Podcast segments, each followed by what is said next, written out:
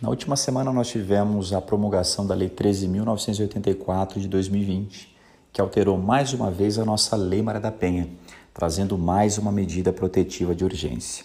A medida agora consiste em determinar que o agressor da mulher frequente um centro de educação e de reabilitação.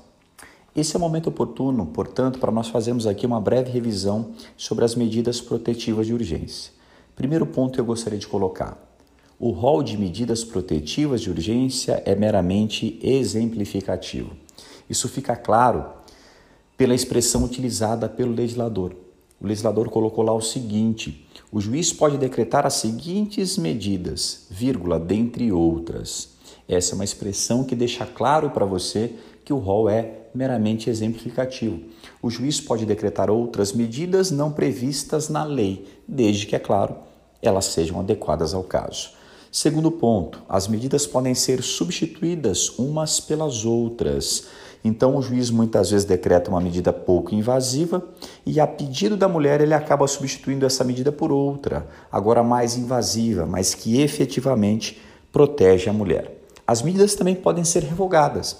Muitas vezes a mulher pede a medida, mas acaba dando uma nova chance ao agressor, acaba havendo, portanto, a reconciliação do casal.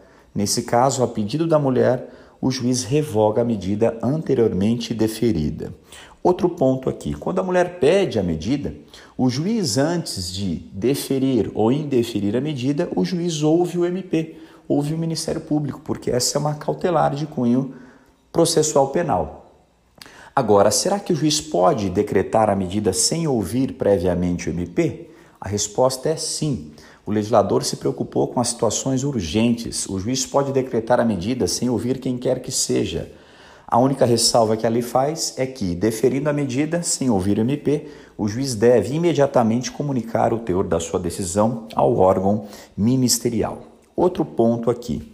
As medidas normalmente são decretadas no âmbito da persecução penal, no bojo de um inquérito, no bojo de um processo crime, mas segundo a lei, essas medidas podem acontecer fora dos processos criminais, fora da persecução penal. Elas podem ser deferidas em um processo civil, por exemplo.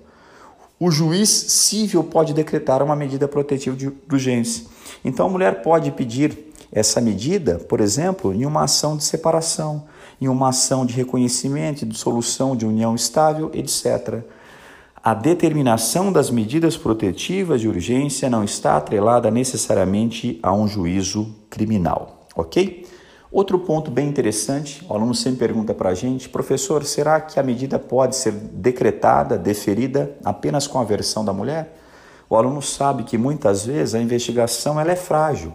Aquele inquérito policial contém apenas a versão da mulher, dizendo que foi agredida, por exemplo, Muitas vezes a polícia encaminha ao IML, o laudo vem sem apontar a lesão, porque a lesão aconteceu há vários dias, e nós temos também a versão do autor que nega aquela agressão. Então, o que consta no inquérito contra ele é apenas a versão da mulher, não amparada por nenhuma prova pericial e não amparada por relato qualquer de testemunhas. Será que a versão da mulher, isoladamente considerada, pode autorizar o deferimento de uma medida protetiva de urgência? Pode. E pode por quê? Os precedentes são os mais variados. Pode porque no contexto de violência doméstica, a palavra dela tem um valor probante especial, acima da média. Isso acontece porque os crimes contra a mulher ocorrem dentro de casa, longe dos olhares de testemunhas. Então não posso exigir relato testemunhal de um crime que ocorre longe de testemunhas. A palavra da mulher não é uma verdade absoluta, mas tem um valor sim acima da média segundo os tribunais, ok? Mais um ponto aqui, senhores. Olha só, qual é o roteiro, professor? Como é que isso aqui funciona na prática? Bom, o roteiro é o seguinte: a mulher vai até a delegacia, depois de nós atendermos a mulher, garantirmos a proteção da mulher, depois de nós instaurarmos o procedimento, depois de nós colhermos a versão dela, e essa é uma colheita imediata a gente vai falar para ela que ela pode pedir as medidas.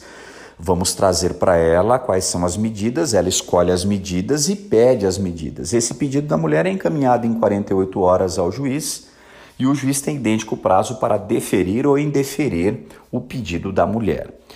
Quem defere ou indefere o pedido de medida protetiva de urgência é, portanto, o magistrado. Agora, existe uma medida, a mais invasiva delas, que é o afastamento do camarada da casa, é o afastamento do sujeito do lar. Essa medida também é deferida em regra pelo juiz, mas nas cidades onde não existe o fórum, nas, nas cidades que não há sede de comarca, essa medida pode ser decretada pelo delegado se a mulher estiver numa situação de risco. E nas cidades em que não existe o fórum e não existe a autoridade policial, essa medida pode ser decretada também é, por qualquer policial. Nessas duas situações, em que ela não é decretada pelo juiz, o delegado ou o policial devem comunicar ao magistrado em até 24 horas e o magistrado vai manter ou vai revogar aquela medida.